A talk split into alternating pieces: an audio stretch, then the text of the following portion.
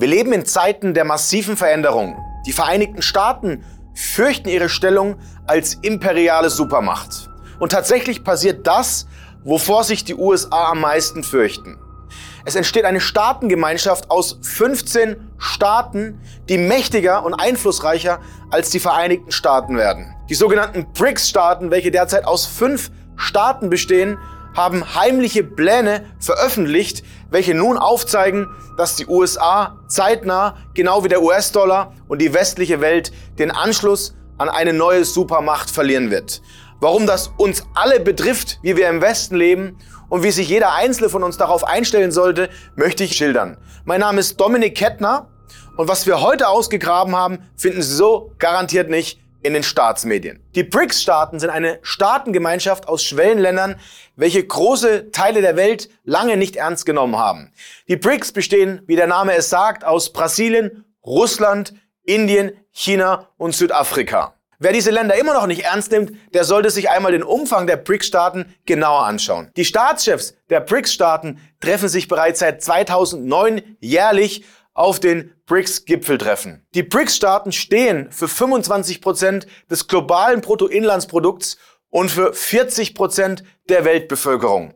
Wenn also nun zwölf weitere Staaten Teil der BRICS werden möchten, sollten wir genau hinschauen, was sich hier an diesen demografischen Daten verändert. Denn die Wirtschaftskraft der BRICS-Staaten ist schon jetzt größer als die der Vereinigten Staaten, der derzeit größten Supermacht unseres Planeten und zweimal so groß wie die der Europäischen Union. Man sollte also auch jetzt schon die BRICS-Staatengemeinschaft ernst nehmen und erst recht, wenn man darüber spricht, es nun zu 17 Schwellenländerstaaten zu formen. Denn dieser Machtblock wird dem Westen, ob wir wollen oder nicht, langfristig den Rang ablaufen und eine ernstzunehmende Machtkonkurrenzrolle spielen, die die Vereinigten Staaten sicher nicht ohne Widerstand aus den Händen reichen werden. Im Jahr 2022 haben also die BRICS-Staaten verkündet, noch mehr Schwellenländer aufzunehmen. Beitrittsanträge haben bereits Algerien, Iran und Argentinien gestellt.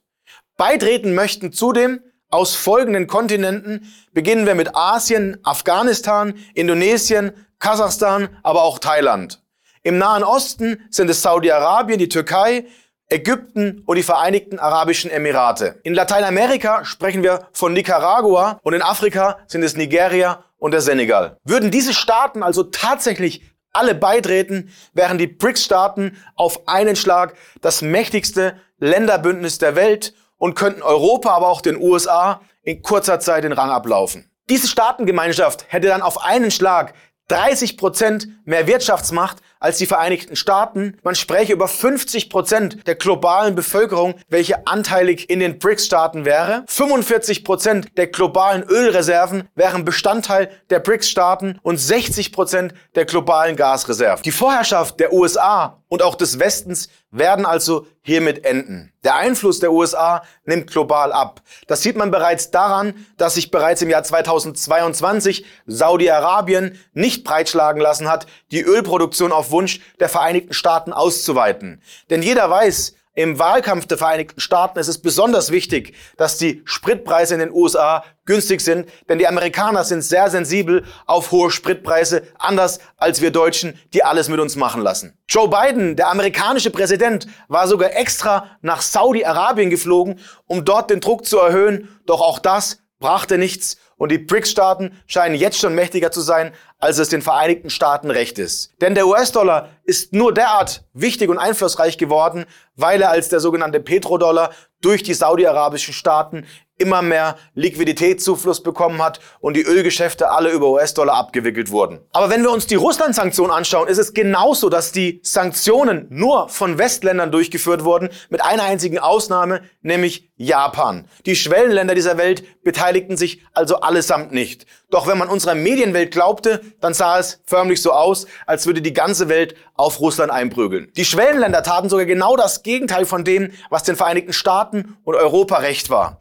Sie kauften günstiges Öl und günstiges Erdgas von Russland ein in Zeiten, in denen es ein Kollektiv geben sollte, als man Russland sanktioniert hat und sich selbst von der Nabelschnur der russischen Gasversorgung abgeschnitten hat oder, wie es im Fall der Pipelines war, abgeschnitten wurde. ist es wichtig zu verstehen, dass unsere Realität, die uns die Medien und die Politik verkaufen, eine andere ist als die Realität wie in großen Teilen der restlichen Welt. Denn auch Indien als langjähriger und traditionell Verbündeter der Vereinigten Staaten beteiligte sich nicht an den Sanktionen gegen Russland, trotz des Drucks der Vereinigten Staaten. Man sieht also, der Westen wird immer schwächer und auch die Vereinigten Staaten haben immer weniger Einfluss. In Zeiten, in denen sonst die Verbündeten nicht gespurt hatten, gab es entweder Kriege oder Wirtschaftssanktionen, die das Gegenüber dazu zwingen sollten, nach der Nase der Vereinigten Staaten zu tanzen. Doch was kann der Westen tun? Was können wir im Speziellen tun, um uns davon abzukoppeln und unsere Wirtschaft wieder auf Vordermann zu bringen. Zuallererst ist es wichtig, dass die Bürokratie, aber auch die Steuern gesenkt werden, denn das ist genau das, was die Schwellenländer und große Teile der Welt besser machen als wir in Europa, aber auch in großen Teilen der Vereinigten Staaten. Wir in Deutschland zahlen nicht umsonst die höchsten Steuern in Europa und lassen uns immer weiter schröpfen und melken, bis die Kuh irgendwann keine Milch mehr hat. Auch die alternde Bevölkerung, also der demografische Wandel, ist ein ernstzunehmendes Problem, was viel zu lange weggeschwiegen wurde und was nur durch ein höheres Renteneintrittshalter lösbar ist, zumindest wenn man diesen Vorschlägen der aktuellen Politiker Glauben schenken darf. Wir befinden uns also in der spätrömischen Dekadenz, in einer Phase, in der wir nicht verstanden haben, dass durch Fleiß und durch vor allem smartes Arbeiten große Teile der Welt bereits an uns vorbeigezogen sind und wir nur noch aus den Rücklagen dieser jahrzehntelangen Ausbeute der Gesellschaft leben. Wir beschäftigen uns mit Debatten wie der LGBT-Thematik oder auch dem Klimawandel, einem Thema, das natürlich wichtig ist, aber in Wirklichkeit ist der Klimawandel derzeit politisch und vor allem medial dazu genutzt, dass die Medien und die Politik alle Schuldigen in dieses Thema hineinmanövrieren können. Und wehe, man hat eine andere Meinung, genau wie man es aus den letzten Jahren der Pandemie kennt, ist man Klimaleugner oder vielleicht sogar Neurechter. All diese Argumente werden im Medienframing und im Wording der deutschen Sprache genutzt, um diejenigen, die Kritik üben und sich um die wirklichen Probleme der Gesellschaft kümmern möchten, klein zu machen. Ein weiteres Problem des Westens ist die Deindustrialisierung, welche durch die fehlende Energieversorgung und die gescheiterte, in meinen Augen, Energiewende zustande kam.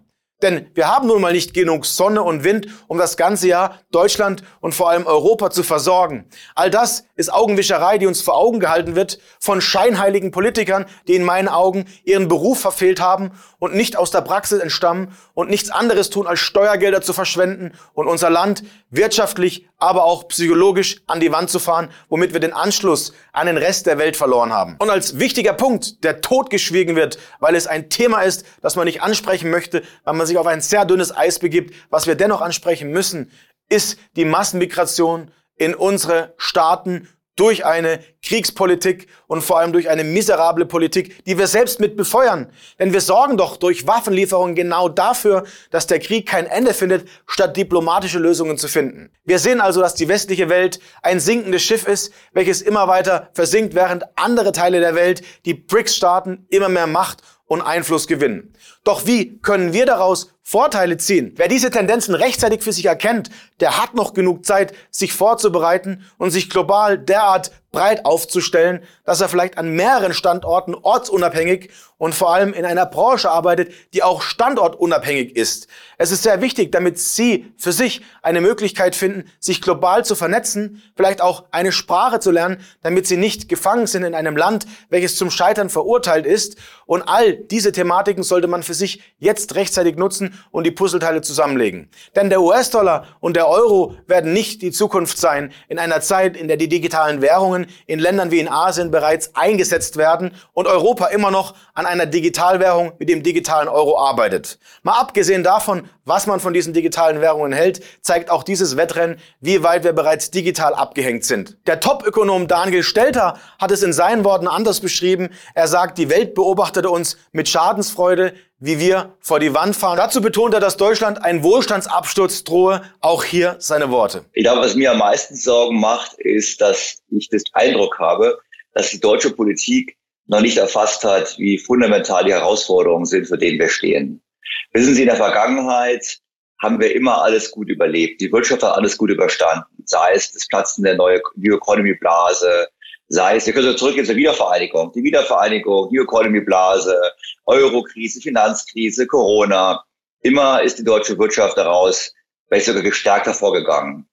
Und darum habe ich den Eindruck, die Politik und die Bevölkerung denkt auch, ach, das geht schon alles wieder gut. Jetzt geben wir ein paar hundert Milliarden aus, kein Problem, ist ein bisschen unangenehm. Okay, wir haben alle höhere Strom- und Gasrechnung, das ist ganz blöd. Aber die deutsche Wirtschaft, die wird einfach wie so ein schöner, stabiler Tanker weiter durch die stürmischen Meere fahren. Nur so kann ich mir erklären, wie wir regiert werden. Und das ist eigentlich meine Hauptsorge. Ich glaube, die Herausforderungen sind erheblich. Wissen Sie, in Corona, wenn der, ähm, das, das Restaurant die Ecke zugemacht hat, äh, und nicht wieder aufgemacht hat, dann war das sehr bedauerlich für den Wirt, den konkreten. Ja? Aber dann kam ein anderes Restaurant hinein. Aber wenn wir erst einmal äh, Glasproduktion, Chemieproduktion, Aluminium, anderes zugemacht haben, dann ist keineswegs sicher, dass es zukünftig wieder hier aufgemacht wird. Vor allem, weil es ja keine Aussicht gibt, bis wann wir wieder äh, wettbewerbsfähige Energiepreise haben im weltweiten Maßstab. Denn da wird nicht genug getan. Und Deutschland hat in den vergangenen Jahren nicht bewiesen, dass wir besonders toll sind im Aufbau neuer Branchen, neuer Industrien. Ich meine, die meisten, Sie kennen meinen Spruch, die meisten Industrien, mit denen wir heute erfolgreich sind, die hatten wir schon, als es noch einen Kaiser in Deutschland gab. Weil jetzt die Frage aufpoppen wird, was wir denn tun können. Mein Appell an die deutsche Bundesregierung ist sofort das Ruder herumzureißen mit konkreten Lösungsansätzen, welche ich nun hervorbringen möchte. Wir müssen sofort damit beginnen, die AKWs und die Laufzeit zu verlängern. Wir sollten uns mit Fracking und dem Abbau von Frackinggas beschäftigen, und zwar im eigenen Land, um auch hier Autarkie zu gewinnen. Wir sollten sofort den funktionierenden Pipeline-Strang intakt setzen und sollten dafür sorgen, dass wir wieder auf die russische Kooperation setzen und russisches Gas zur deutschen Energieversorgung nach Deutschland befördern. Wir sollten uns dafür einsetzen, den Übeltäter der Sprengung der Pipelines zu finden und sollten uns noch mehr dafür einsetzen, die Pipelines möglichst schnell reparieren zu lassen. Russland hat in einer Ermittlung herausgefunden, dass die Reparatur in etwa 500 Millionen Euro kosten würde. Gelder, die wir in Deutschland sinnvoll als Steuerausgaben rauspumpen, die an dieser Stelle sicher besser platziert werden. Ich fordere Neutralität im Ukraine-Russland-Konflikt und eine schlichtende Position Deutschlands, wenn das noch nicht zu spät ist. Denn ich könnte verstehen, wenn Russland nicht mehr offen ist für Kommunikation und sich bereits längst von dem Westen, also von Deutschland und von uns Europäern abgewandt hat. Wenn ich auch Russland nicht für gut heiße, im Falle dieses Angriffskriegs, verstehen Sie mich bitte hier nicht falsch, doch unsere Aufgabe wäre es gewesen, von Anfang an Lösungen zu suchen und zu schlichten, statt den Krieg weiter zu befeuern, Öl ins Feuer zu gießen, Waffen zu liefern und uns auf eine klare Kante zu positionieren, in der wir Russland den Stinkefinger zeigen. Des Weiteren fordere ich massive Steuersenkungen und zwar auf ganzheitlicher Ebene. Zuerst muss man die Geringverdiener und die Mittelschicht entlasten, damit Deutschland nicht weiter verwahrlost. Außerdem ist ein Bürokratieabbau notwendig, damit auch die Industrie in Deutschland wieder eine Chance hat,